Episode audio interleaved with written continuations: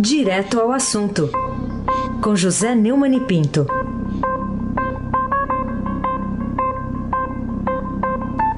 Neumani, bom dia. Bom dia! Raíssa Abac, o craque.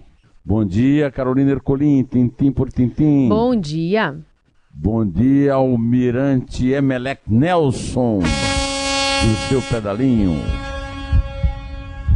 Bom dia, Diego Henrique de Carvalho. Bom dia, Márcio Biasi. Bom dia, Clã Bonfim, Emanuel Alice Isadora. Bom dia, ouvinte, o melhor ouvinte, da Rádio Eldorado 107.3 FM. Aí sim, Abac, o craque. Ô Neumann, queria que você explicasse aí ao longo da, da, da sua carreira umas aulas que você teve e que podem ajudá-lo a entender melhor o mistério do anúncio antecipado em um ano e meio do ex, quase que eu falei ex-ministro, né? Do ministro Sérgio Moro para o cargo de ministro do Supremo Tribunal Federal. Lembrando que isso só deve acontecer quando Celso de Mello fizer 75 anos, sendo que ele nem 74 fez ainda.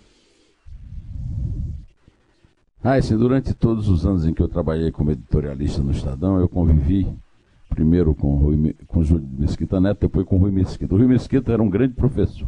Sinto muita falta dele. Sempre que eu escrevi alguma coisa complicada, ele me chamava na sala dele. Você quis dizer o que com isso?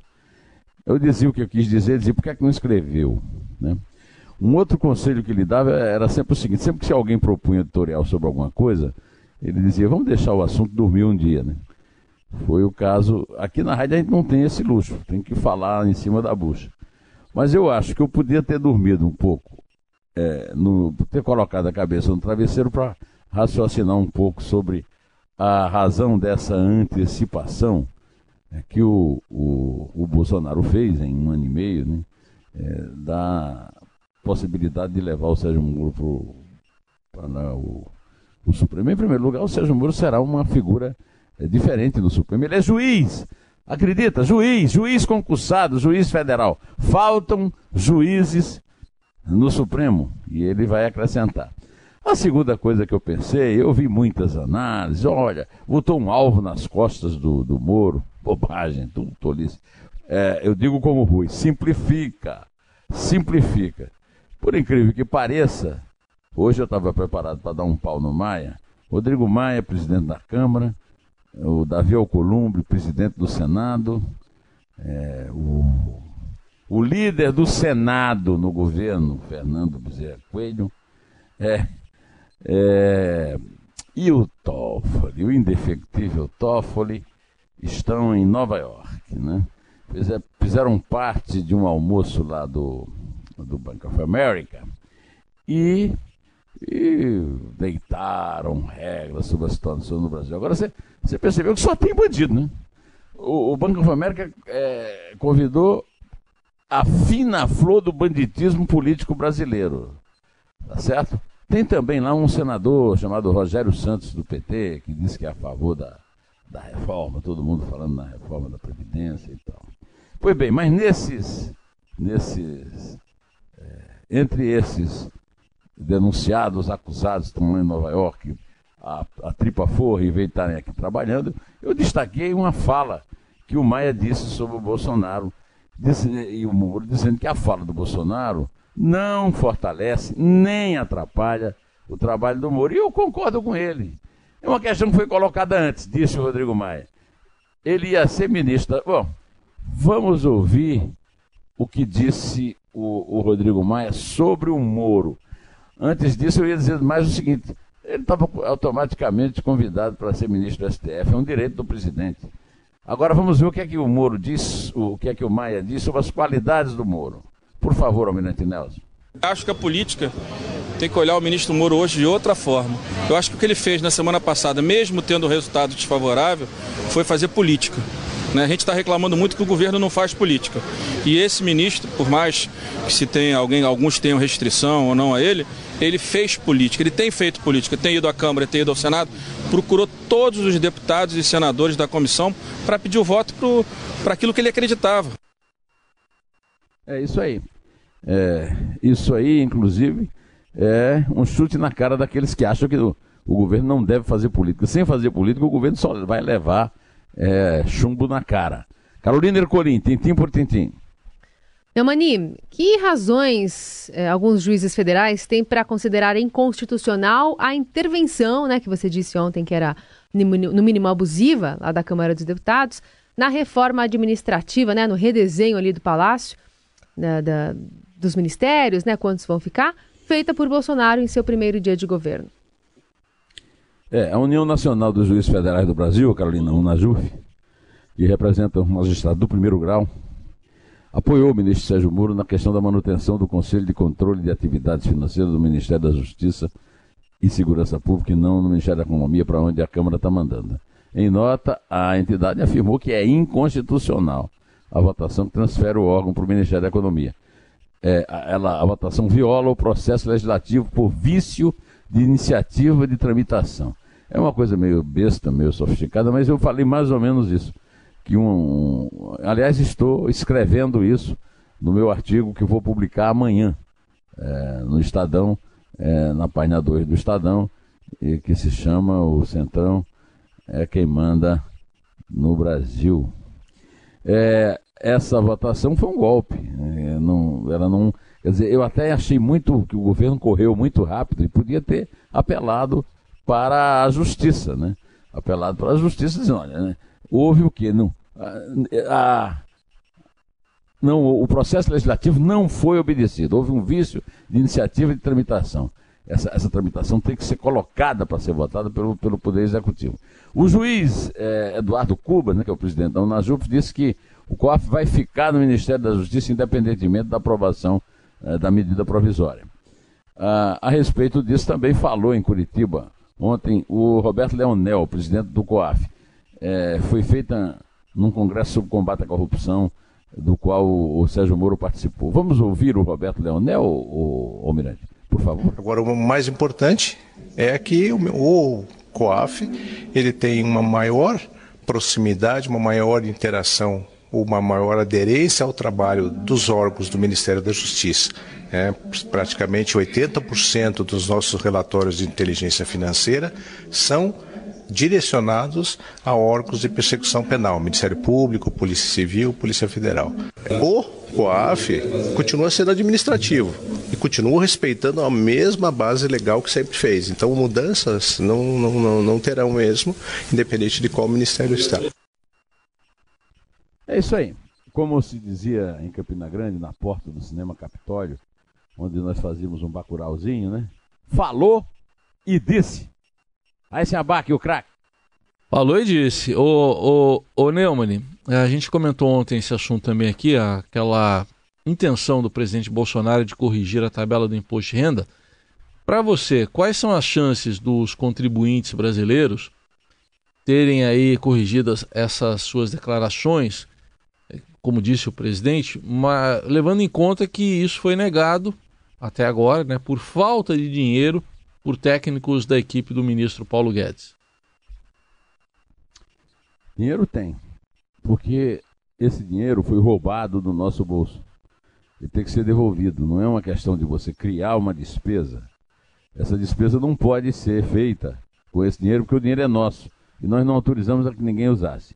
É, disse que é custa 50 bilhões. 50 bilhões é muito dinheiro, realmente. Agora, é, se comparando com todos os gastos absurdos que se praticam pelo, pela União Brasileira em geral, é troco de igreja. Né? O porta-voz da presidência, o general Otávio do Rego Barros, informou ontem que o ministro da Economia, Paulo Guedes, concordou em estudar uma atualização da tabela do imposto de renda pela inflação, como o presidente quer, para ser implementada no devido momento. Né? O presidente falou em 2020, né? na entrevista que ele deu à Rádio Bandeirantes no domingo que havia pedido a mudança ao ministro que seria implementada este ano. Essa tabela não é corrigida desde 2016 e é sempre uma reivindicação, porque tem sempre alguém dizendo que não tem dinheiro e o dinheiro foi tirado do nosso bolso. Carolina Ercolim, tintim por tintim. Pois é, foi tirado do nosso bolso, boa lembrança. Bom, Neumani, outra informação que a gente quer apurar com você é sobre essa infeliz coincidência, né? Não sei se tem alguma razão para acreditar que um passarinho ali contou para o senador Flávio Bolsonaro, né, que a justiça aceitaria o pedido de quebra de sigilo bancário, fiscal dele próprio, assessor e mais um monte de gente, ao dar essa entrevista exclusiva, né, que o Estadão a Renata Agostini no domingo. Oh, Carolina, você sabe que eu sou muito inocente, então ah. eu vi a entrevista, depois vi a notícia que a justiça autorizou a quebra do sigilo e nem relacionei uma coisa pra, com a outra, sabe? Mas aqui em casa eu tenho uma mulher muito inteligente e mulher, né? Mulher tem uma aquela, né? Só, olha, não será que não tem alguma coisa? Realmente, né? Na véspera sai a entrevista, no dia que sai a entrevista, a Justiça do Rio autorizou a quebra do sigilo bancário e fiscal do senador Flávio Bolsonaro, PSL do Rio, e de seu ex-assessor na Assembleia Legislativa do Estado da Lege, Fabrício Queiroz. Quem informou foi o jornal o Globo, isso ainda não foi confirmado aqui no Estadão. Né? De qualquer maneira, o jornal o Globo publicou que o juiz Flávio Itabaiana de Oliveira Nicolau, da 27ª Vara Criminal do Tribunal de Justiça, atendeu no dia 24 de abril ao pedido do Ministério Público Estadual. E também autorizou a quebra de sigilo bancário de familiares do senador e do ex-assessor e de dezenas de outras pessoas que trabalharam com ele. É, as contas de Fernanda Bolsonaro, né, é, das filhas de Queiroz, da mulher dele, Márcia, todas vão ser é. Então, o, o, o Flávio usou de má fé quando acusa o Ministério Público. O Ministério Público, eu falei aqui ontem, está é, aí para acusar. Foi uma decisão da Justiça. E ele vem dizer, não, isso não acontecerá. Quer dizer, ele já sabia que estava acontecendo. Pelo menos é o que dá para desconfiar, né?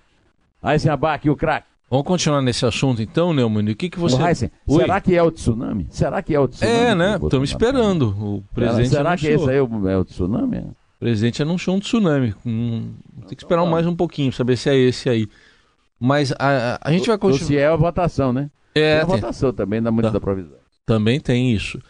Vamos continuar nesse assunto. Você falou do Ministério Público. O que, que você destaca, então, Neumani, da nota oficial que foi distribuída ontem pelo Ministério Público Estadual lá do Rio, para repudiar com veemência, conforme está escrito lá, as declarações do Flávio Bolsonaro, a repórter Renata Agostini, aqui do Estadão. Olha, por falar em mulher, né, Renata Agostini e Isabel, falar em outra mulher da minha vida.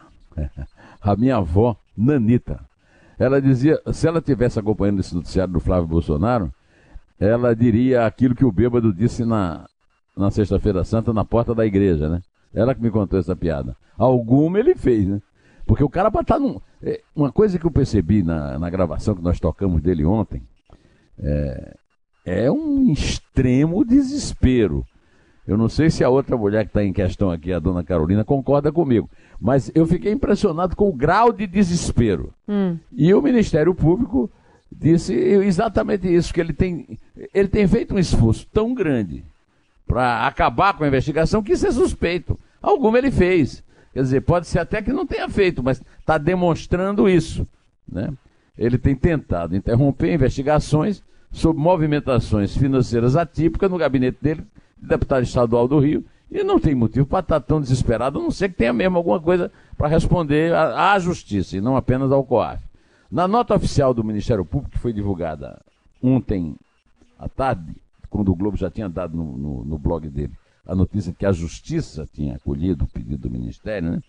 É, o, o, o Ministério Público é, falava a respeito de da completa impossibilidade de estar agindo como o Flávio achou, que está aqui, segundo o Flávio, há uma grande intenção de alguns do Ministério Público de me sacanear, de mais uma vez colocar em evidências coisas que eu não fiz.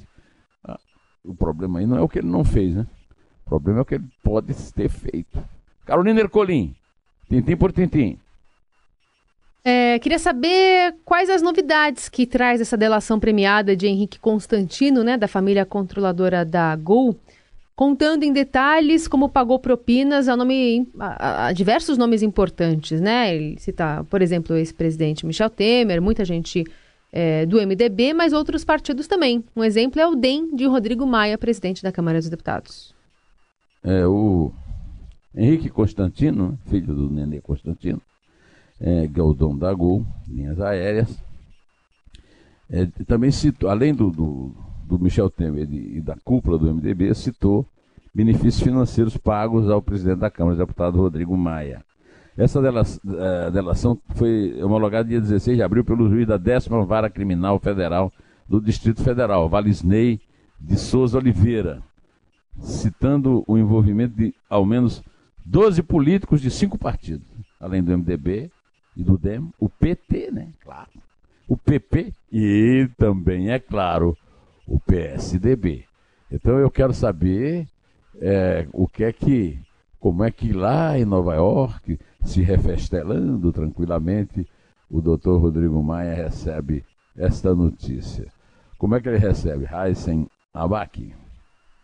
O craque.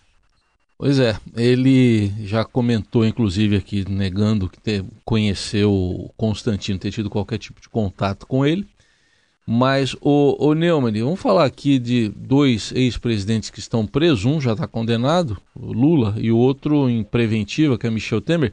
Mas é, você vê concessão de privilégios especiais nessa privação de liberdade aos dois?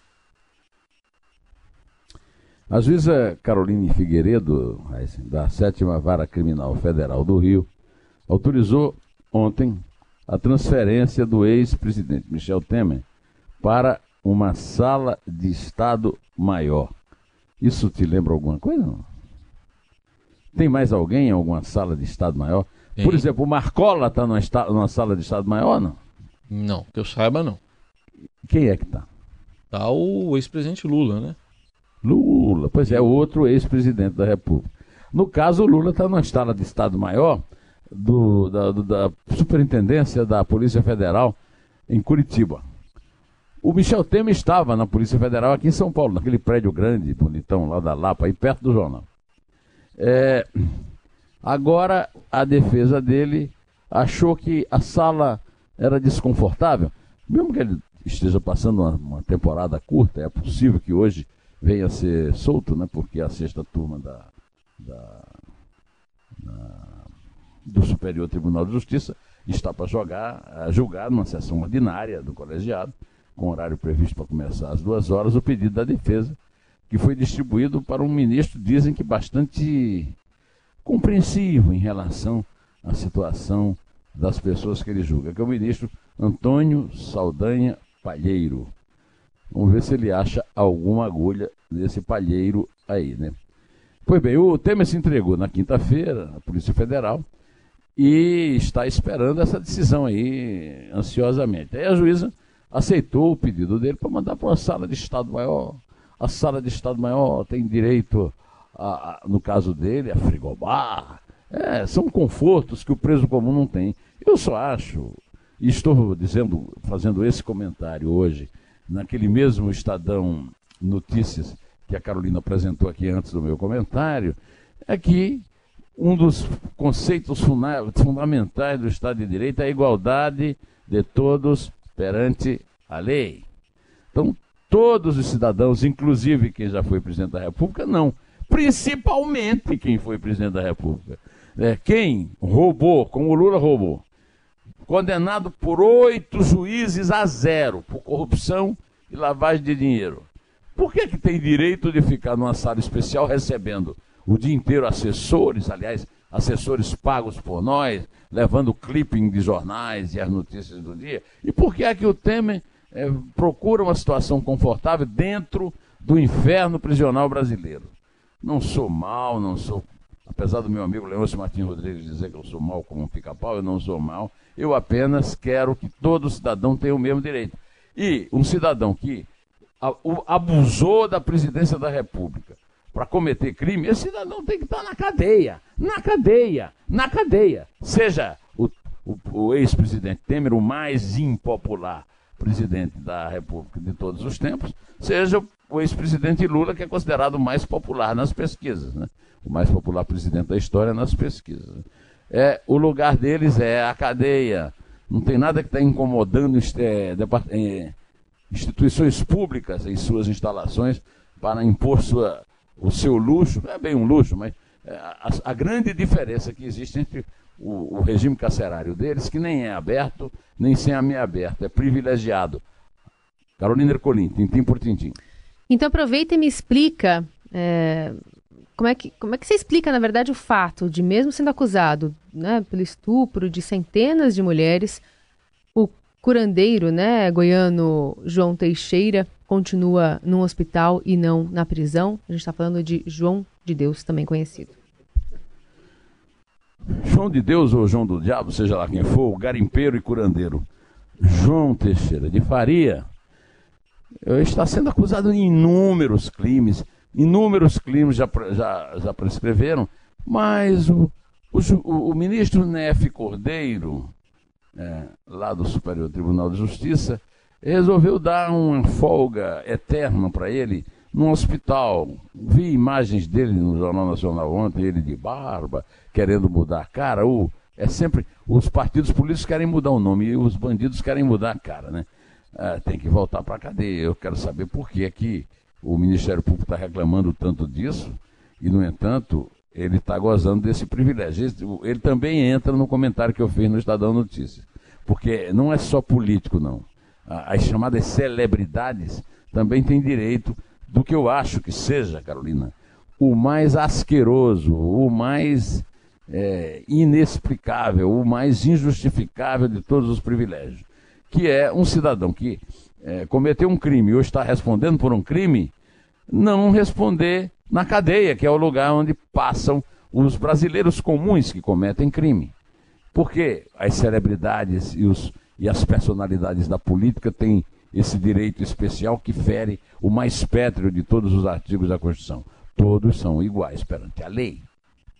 Bom, então vamos lá, começando de três, né, como sempre, né, Carolina? É. é isso aí o, o, o, ministro da Educação não sabe essa conta, hein? Até não três sei. ele não chega. É três. Se for, três, se for três chocolate, eu vou ficar satisfeito aqui. É dois. Eu não posso comer nenhum, imagina três. Você um, pa passa, o seu, passa o seu para mim. Tá bom. Em pé.